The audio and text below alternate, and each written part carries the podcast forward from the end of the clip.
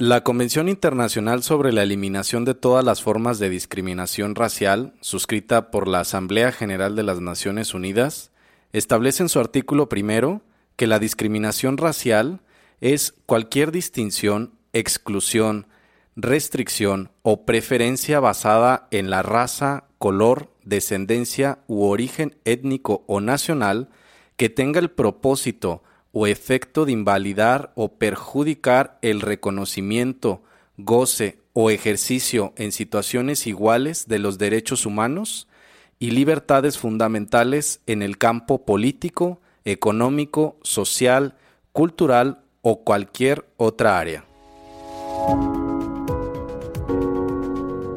Estás escuchando ahí con su permiso. En el episodio de esta semana, el racismo como norma cultural.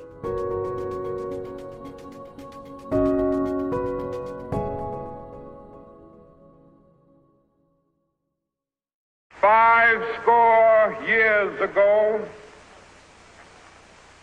a great American in whose symbolic shadow we stand today signed the Emancipation Proclamation.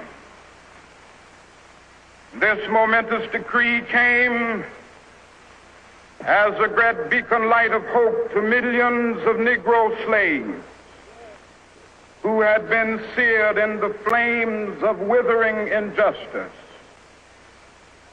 It came as a joyous daybreak to end the long night of their captivity. But 100 years later, the Negro still is not free.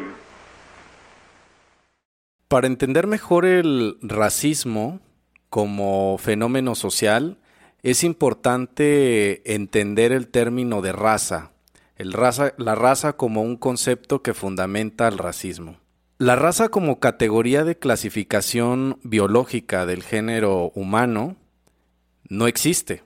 Esta categoría, desde hace varias décadas, los antropólogos físicos del mundo han llegado a la conclusión que entre el género humano no existen diferencias genéticas que sean significativas como para considerar que existan razas entre nosotros. Es cierto que existen muchas diferencias físicas visibles, como puede ser el color de la piel, el color de cabello, la altura, entre otros, y también diferencias que no son visibles, como por ejemplo la capacidad pulmonar que puede tener una persona hay comunidades que viven en territorios que están muy elevados en el nivel del mar y que tienen mayor capacidad pulmonar, o como por ejemplo la tolerancia a la lactosa, porque no sé si sabían ustedes, pero la tolerancia a la lactosa fue algo que se desarrolló como una capacidad adaptativa, puesto que somos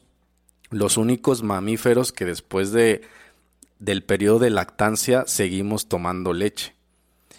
Este tipo de diferencias visibles y no visibles, lo que son, son una variabilidad que en realidad responde a procesos de adaptación, aclimatación e incluso influencia del entorno social y cultural. Pero entonces, si la raza no es una categoría científica aceptada, ¿por qué la usamos tanto? ¿Por qué se escucha tanto la palabra racismo aún en estos días? Es una respuesta compleja. Algunos antropólogos eh, nos han dado un poco de luz al respecto, eh, puesto que en muchos estudios han señalado que la razón del amplio eh, uso que tiene el término de raza se debe particularmente a razones sociales y ahorita les voy a explicar cuáles son estas. Las clasificaciones raciales son categorías que asignan los individuos. Puede ser una asignación propia o puede ser una asignación hecha de unos a otros. Y el objetivo principal de esta asignación es el separar el nuestro grupo de los demás. Lo que comúnmente se usa como raza, en realidad a lo que se refiere es al concepto de grupo étnico. Entendamos grupo étnico como a un grupo caracterizado por un origen y una lengua comunes que regularmente tienen una historia compartida y diferencias culturales específicas. Pueden ser religiosas u otras. Y el grupo étnico a su vez se suscribe en un concepto más grande denominado sistemas de estratificación social. Los jóvenes alemanes deben ser esbeltos, con miembros largos, rápidos como liebres, duros como el cuero y sólidos como el acero. Estamos decididos a crear una nueva raza. Esta separación del nosotros y los otros inevitablemente genera una creencia de que los otros son inferiores, debido a una tendencia muy humana que es denominada el etnocentrismo. Y lo voy a definir muy claramente para que todos puedan entender a qué me refiero con etnocentrismo. Entendamos esto como una actitud individual y grupal en la que las personas juzgan a otras culturas comparándolas con la suya propia. O sea, por ejemplo, la mayoría de los occidentales pensarían que comer carne de perro o quizás insectos podría no ser agradable. Y quizás lógicamente pensaríamos que estas mismas personas creerían que comer carne de vaca pues no está mal. Y reaccionarían, eh, por ejemplo, negativamente con el hecho de casar a un niño, a un menor, o eh, hacerse algún tipo de tatuaje en el rostro, perforarse los labios u otras cosas. El enocentrismo lo que implica es el valorar una cultura ajena a la tuya pero marcando pautas y reglas que son de tu propia cultura. En este punto me gustaría preguntarles, Ángel y Quique, si ustedes han identificado en sí mismos o en grupos cercanos o aunque no sean cercanos, actitudes etnocentristas. En mi centro de trabajo hay personas que vienen de distintos estados de la República. Creo que México es un país donde puedes darte cuenta muy fácilmente de que existe el etnocentrismo desde el simple hecho de que existen los chilangos y los provincianos. Así que yo creo que no debería existir ni una ni otra, pero así como el chilango eh, muchas veces hace menos al, de provincia, el de provincia discrimina al chilango, ¿no?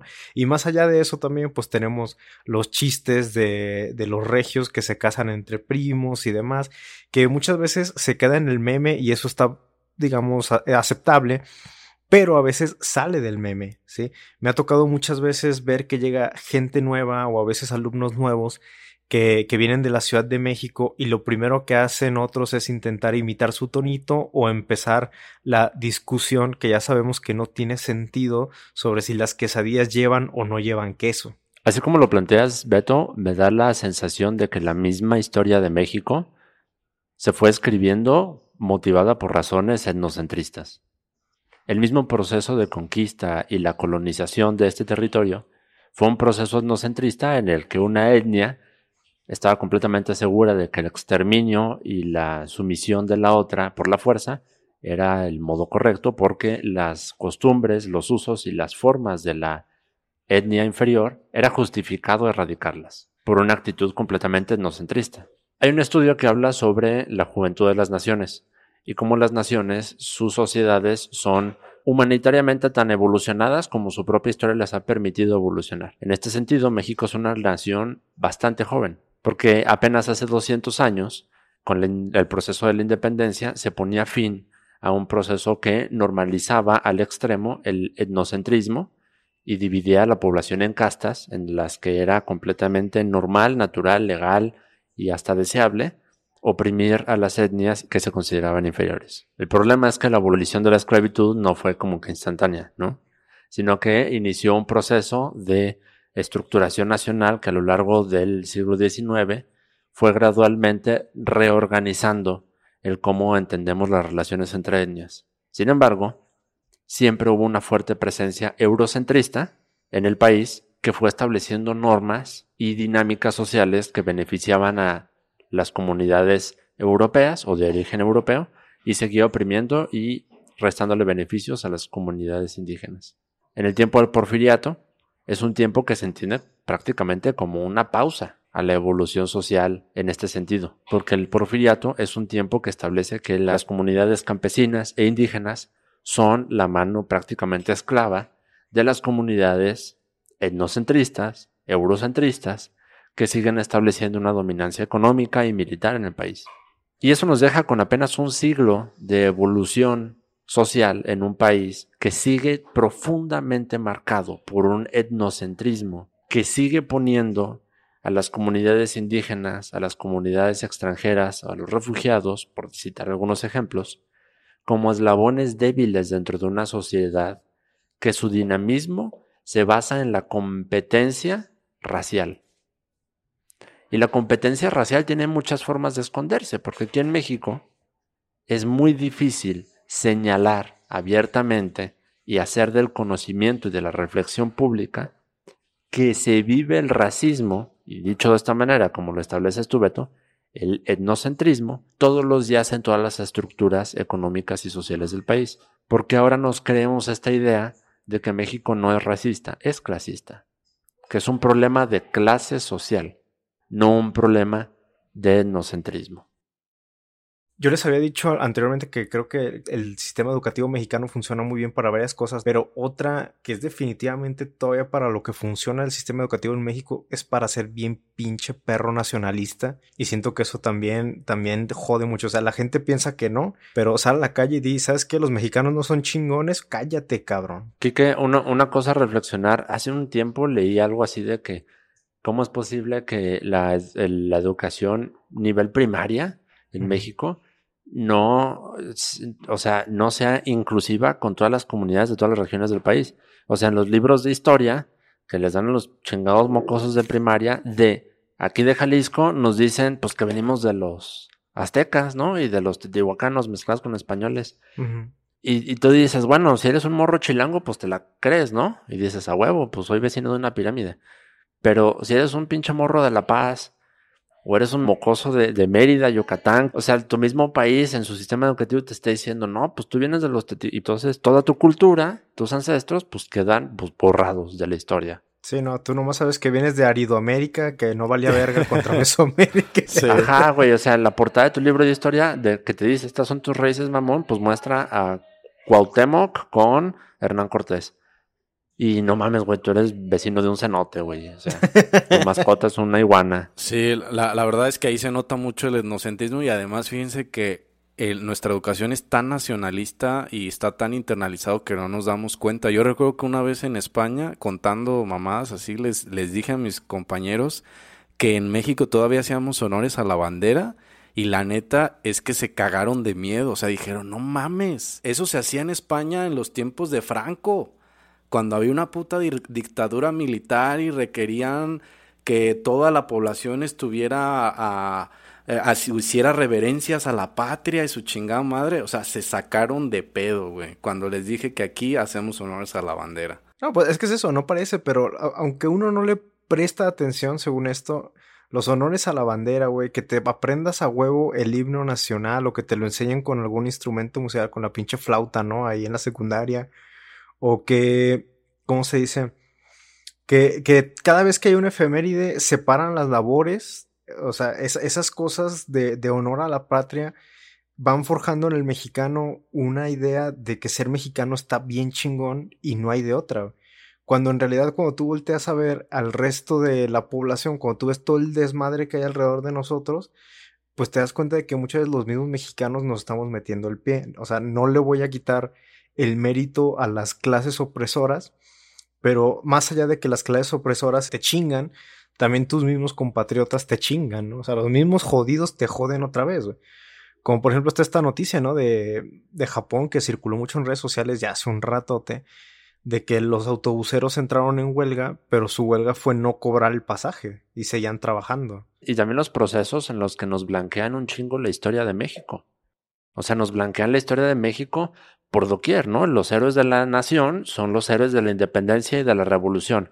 Entonces, todo lo que había antes de la independencia, todos los siglos de eh, opresión y de violación de los derechos humanos de las comunidades mexicanas, bueno, de este territorio, quedan completamente desaparecidos, ¿no? De la Sí. educación histórica del país. Y por ejemplo, Vicente Guerrero era afromexicano y el blanqueamiento de la historia lo pintó en cuadros al óleo con piel blanca y ojos hasta verdes. Y los, los gobiernos del siglo XIX de México, súper extremadamente europeizados, si es que esa palabra No, existe. No, simplemente, güey, tú te detienes en un pedazo de la historia de la independencia de México a analizar la época de Javier Mina, güey. Cuando un español vino aquí a hacernos el paro con 300 güeyes que no duró más que pura chingada en la guerra. güey. O sea, sí es muy romántica la idea. Y también yo, yo creo que el simple hecho de creer que la historia tiene héroes ya está bien cabrón. Sí, Desde ahí. desde ahí. When Mexico sends its people, they're sending people that have lots of problems, and they're bringing those problems with us. They're bringing drugs, they're bringing crime, they're rapists, and some, I assume, are good people. We'll make a determination as to the rest. But we have some bad hombres here, and we're going to get them out. Because they're drug traffickers, they're human traffickers, they're coyotes. Mexico is doing nothing for us except taking our money and sending us drugs. They're doing nothing. La actitud etnocentrista puede presentarse en distintos niveles. En algunas ocasiones, esta actitud puede generar rivalidades entre distintos grupos que en principio sonarían inocentes e incluso a veces se podría considerar esta rivalidad como necesaria para generar competitividad en algún territorio. Sin embargo, el etnocentrismo, sustentado en el erróneo concepto de la raza y motivada por preceptos culturales xenófobos, en muchos episodios de nuestra historia fue usado por distintos movimientos sociales para fines políticos promoviendo el racismo. We have people coming into the country or trying to come in. We're stopping a lot of them. You wouldn't believe how bad these people are. These aren't people. These are animals. And we're taking them out of the country at a level and at a rate that's never happened before. El racismo en la historia humana fue frecuentemente utilizado para justificar genocidios y diversas formas de dominación social. El siglo XX de nuestra historia mundial estuvo repleto de eventos lamentables para la humanidad. Podemos hacer un breve recuento, por ejemplo, del genocidio armenio, del nazismo y el holocausto, de la segregación racial en Estados Unidos y del racismo sudafricano durante el apartheid. Tras haber pasado estos lamentables sucesos históricos entre el siglo XX y el XXI, pudiéramos pensar que la humanidad aprendió a evitar estos lamentables sucesos. Sin embargo, no fue así, puesto que muchos movimientos políticos abiertamente racistas, denominados de ultraderecha, comenzaron su auge a inicios del siglo XX. Entendamos a estos movimientos políticos como aquellos que promueven y sostienen posiciones o discursos que son nacionalistas, discursos ultraconservadores y considerados por la mayoría como radicales o extremistas. Actualmente, el mundo occidental está presentando un auge muy importante de estos movimientos. Si ponemos de ejemplo a Europa, en España tenemos al partido Vox, en Grecia tenemos al partido Amanecer Dorado y en muchos otros países como Bélgica, Austria, Eslovaquia, Países Bajos, Hungría, Polonia, entre otros, está habiendo un auge muy importante de estos partidos. Si hablamos de América, pues tenemos al mejor ejemplo, Donald Trump. En América Latina tenemos a Jair Bolsonaro en Brasil, tenemos a Iván Duque en Colombia, entre muchos otros que están surgiendo en nuestro continente. Nosotros como mexicanos conocemos muy bien lo que hace un régimen de ultraderecha, puesto que somos el saco de Vox de Donald Trump y sabemos muy bien cómo se siente.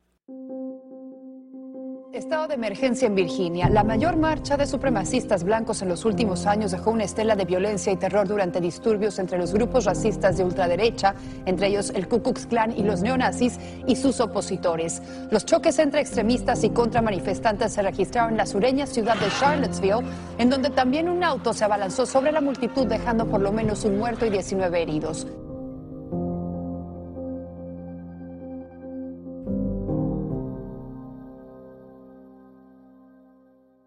Una de las cosas más inherentes a la naturaleza humana es la necesidad de sentirnos aceptados, miembros de un grupo y miembros de una identidad comunitaria, ¿no?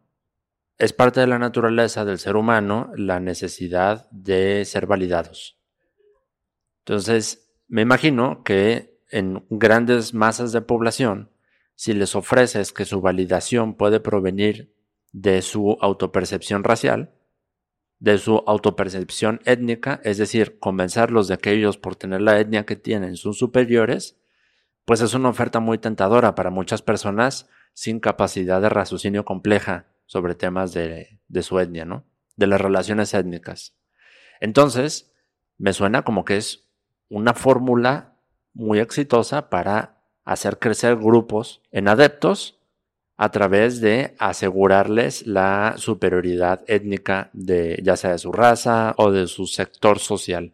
Dicen un punto muy importante, Ángel, porque los movimientos de ultraderecha racistas que se hacen populares regularmente, además de aprovecharse de esta necesidad de autopertenencia de las personas, también se aprovechan de ciertos descontentos sociales que existen ya en las bases de la población. Los discursos que adquieren estos grupos es el de brindar soluciones aparentemente viables para estos grupos y además construyen una rivalidad identificando un enemigo que a veces no existe, sino que es un constructo de los mismos grupos. Y otro asunto que bien lo mencionaste estos grupos regularmente abusan de la falta de pensamiento crítico en la población. Como Donald Trump, culpando de los problemas de desempleo de Estados Unidos a los mexicanos inmigrantes. Exactamente, así es. Creo que Vox ha hecho lo mismo con gitanos y marroquíes, ¿verdad? Así es, y de refugiados. Creo que para un mexicano es especialmente difícil reconocer estos movimientos de ultraderecha o el racismo mismo o etnocentrismo que se vive, porque estamos como que programados, ¿sabes? Para, para ya caer en las garras de esto, para caer en las garras del nacionalismo. A mí en muchas ocasiones me han querido decir, ¿sabes qué, Kike? Es que yo creo que la educación en México no sirve para nada.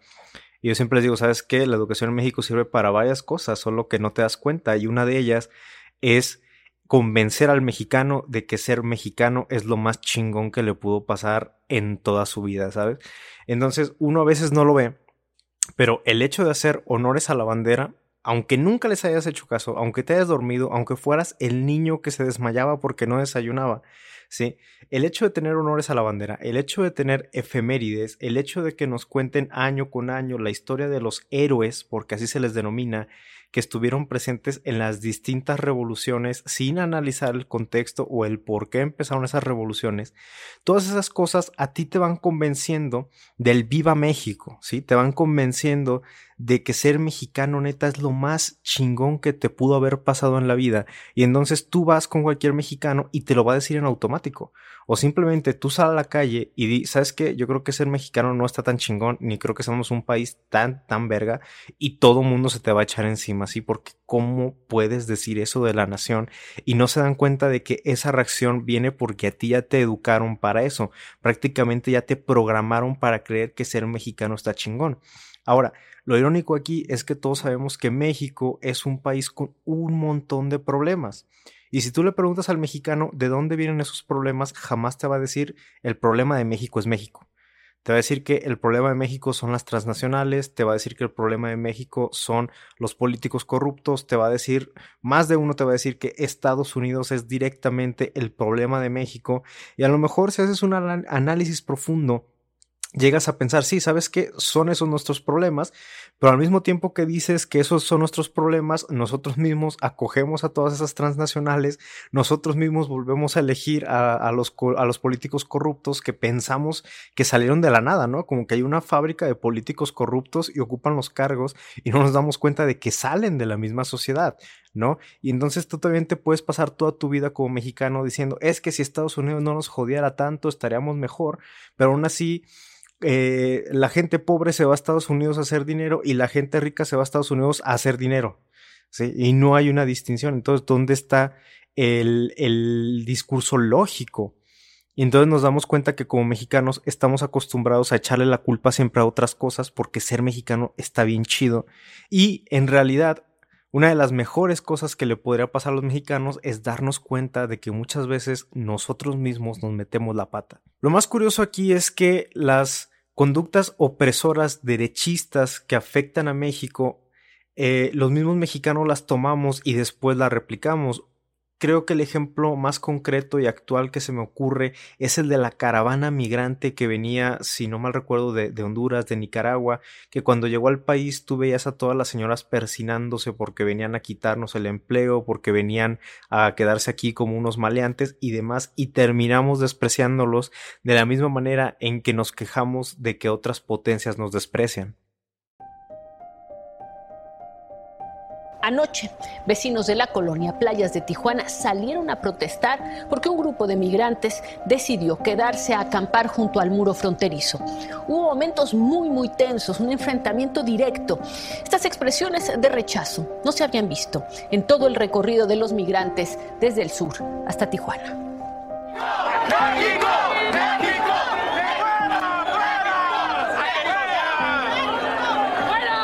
Cerca de las 7 de la noche del miércoles, residentes de la colonia Playas de Tijuana formaron vallas humanas como protesta por la presencia de migrantes centroamericanos que acamparon junto al muro fronterizo.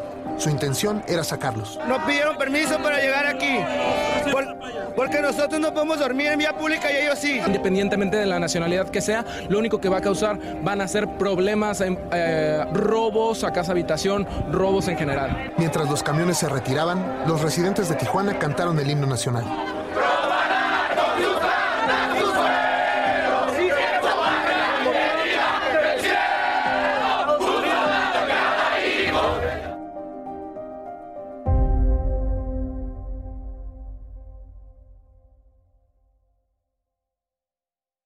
Este mecanismo, que generó actitudes racistas en territorio mexicano contra la caravana migrante de una forma que no se había visto en la historia reciente de México, pareciera que es un fenómeno heredado o permeado de las políticas públicas o al menos del discurso público que proviene de Estados Unidos desde el proceso electoral del 2016 de parte de Donald Trump, que es un fenómeno que funciona tal cual como venimos diciendo, sembrar la idea de que somos una etnia superior de que esta etnia superior, por ser una etnia superior, debe de ser la que ponga la vara y mida las etnias inferiores.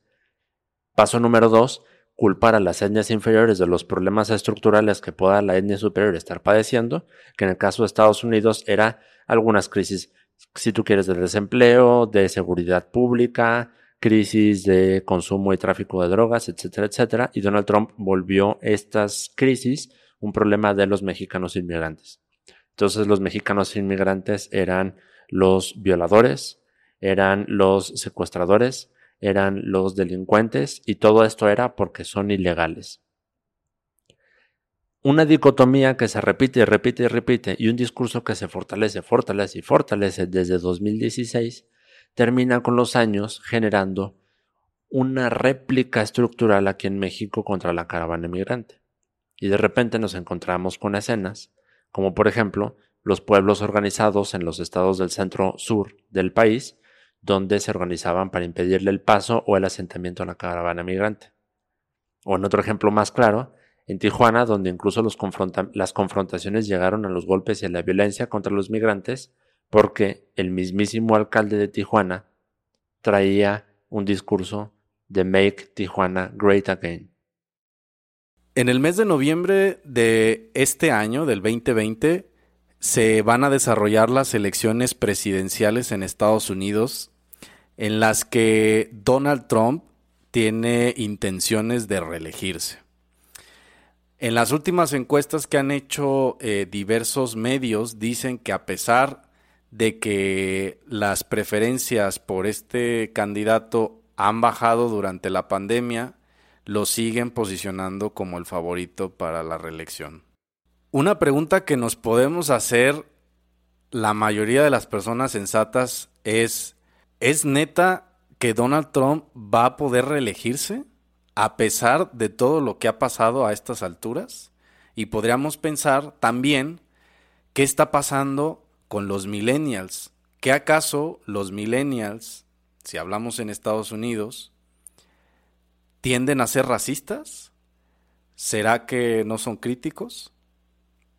Yo creo que no podemos descartar la posibilidad de que la generación millennial sea realmente una generación racista, pero hay que también tener un punto de enfoque, ¿sí? Cuando decimos que una generación es racista, no necesariamente queremos decir que es una generación mala o perversa o que le gusta hacerle el mal a los demás. Hay que ver de dónde sale ese racismo. Como ya se dijo anteriormente, es muy probable que ese racismo venga de un miedo, de un miedo a lo que es diferente, a lo que podría venir a, a, atacarme, a aquello de lo que no sé defenderme. A mí me gusta mucho una frase de Rousseau en su libro de Emilio en el que habla sobre cómo vencer los miedos y él dice el hábito vence al miedo. Esa frase me encanta porque yo creo que cuando nos enfrentamos a algo desconocido siempre va a entrar esa, esa duda, esa ansiedad, y solo el hábito puede vencerla. Aquí lo que está mal y lo que perfora tanto en las naciones, creo yo, es que se nos impide ese hábito, porque entonces eh, cuando tú discriminas a alguien, cuando tú eres racista con un cierto sector, lo alejas inmediatamente de ti según esto para tener seguridad. Pero lejos de tener seguridad, lo único que haces es incrementar tu miedo y tu ansiedad porque no estás conociendo a estas personas. Cuando en realidad probablemente si tú te acercaras a estas personas que crees que son una amenaza para ti, terminarías acostumbrándote a ellas para ver si realmente representan ese nivel de peligro que ciertas personas quieren convencerte que tienen. Yo diría que en mi experiencia, digo, primero que nada, como millennial que soy, y conviviendo con una generación de millennials, lo que encuentro es que también el fenómeno, pues no somos exentos a ese fenómeno, a esa naturaleza humana de la necesidad de pertenecer a un grupo y de ser validados por ese grupo. Lo que sí encuentro es que nuestra generación cuenta con ambas vertientes, ¿no? Ambas opciones de encontrar lugar y pertenencia, tanto en los grupos que sí tienen una actitud crítica contra el racismo y contra el etnocentrismo, pero también con grupos que siguen existiendo y siguen proliferando también en nuestra generación que promueven justamente el etnocentrismo y su y su autovalidación como una etnia o grupo social superior a los demás. En ese sentido, lo que yo, en mi experiencia, y esto es una opinión completamente desde mi perspectiva, es que encuentro que hay más sentido crítico y analítico en aquellos millennials que rechazan deliberadamente el etnocentrismo como una norma. Y encuentro un mecanismo más enfocado hacia la zona de confort a aquellos que se acomodan en los grupos que promueven el etnocentrismo, el nacionalismo, la otra derecha e inclusive al, al punto del fascismo. Creo yo que una de las cosas que ha ayudado a que la generación millennial y generaciones que vienen detrás de la, generación millennial eh, sean un poquito más críticas es que somos también una generación que empezó a darse cuenta de cosas más pequeñas pero muy significativas como son eh, el bullying. El bullying empezó a ser un fenómeno en nuestra generación, es algo de lo cual se nos concientizó, a lo mejor no lo manejamos de la mejor manera, pero por lo menos sabíamos que eso estaba mal, ¿no? Que el hecho de que otros compañeros semejantes a ti eh, te hicieran pasar un mal rato por X o Y razón era algo que estaba mal y que no tenía que suceder porque todos somos esencialmente iguales. Y creo que estas pequeñas eh, vertientes pueden llegar a fluir en las generaciones que vienen y creo que cuanto más eh, consciente es una generación del bullying, más consciente va a ser también del racismo que existe en su sociedad ya como adulto. Sí, justo eso. Yo creo que nuestra generación tuvo este acceso a empezar a analizar estructuras de poder con un ojo crítico. Y aunque quizá el inicio de las campañas que nos pedían que analizáramos fenómenos de poder con un ojo crítico como fue por ejemplo el bullying o la violencia machista en la relación de pareja, esas primeras campañas de concientización que buscaban un objetivo puntual en esos atacando, tratando de atacar esos problemas puntuales, lo que fueron desencadenando en muchas personas fue el empezar a analizar que los problemas estructurales tienen que ver con la distribución del poder y el abuso del poder. Entonces, cuando te das cuenta de que el bullying es una estructura de abuso del poder entre dos o más niños, dentro de una sociedad que es un salón o un grupito de amigos, entonces más te vas dando cuenta de que este mecanismo existe a otros niveles y en otras escalas sociales hasta que llegas al punto en el que te das cuenta de que la misma sociedad se sostiene y no se sostiene, sino que está establecida en estructuras de abuso de poder. Y entre ellas está la violencia machista, la opresión capitalista o, en este caso, la norma cultural que es el racismo. La mayoría de nosotros no somos políticos ni líderes sociales que van a poder cambiar de un momento a otro la realidad social.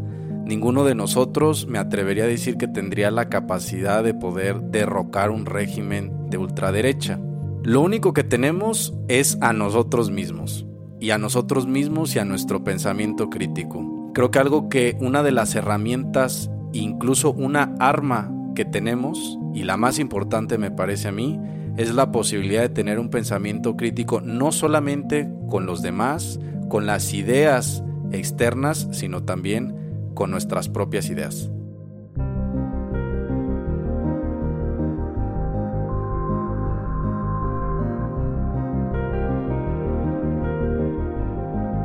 Acabas de escuchar Ahí con su permiso, un nuevo episodio todos los martes.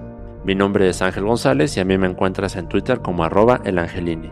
Yo soy Enrique Huerta y a mí me puedes encontrar como arroba con doble S en Twitter. Yo soy Humberto Mendoza y a mí me pueden encontrar en Twitter como Humberto Evalúa. Y este podcast lo puedes encontrar en Twitter y en Instagram como arroba ahí con su permiso. Y lo puedes encontrar en Facebook y en YouTube como arroba ahí con su permiso.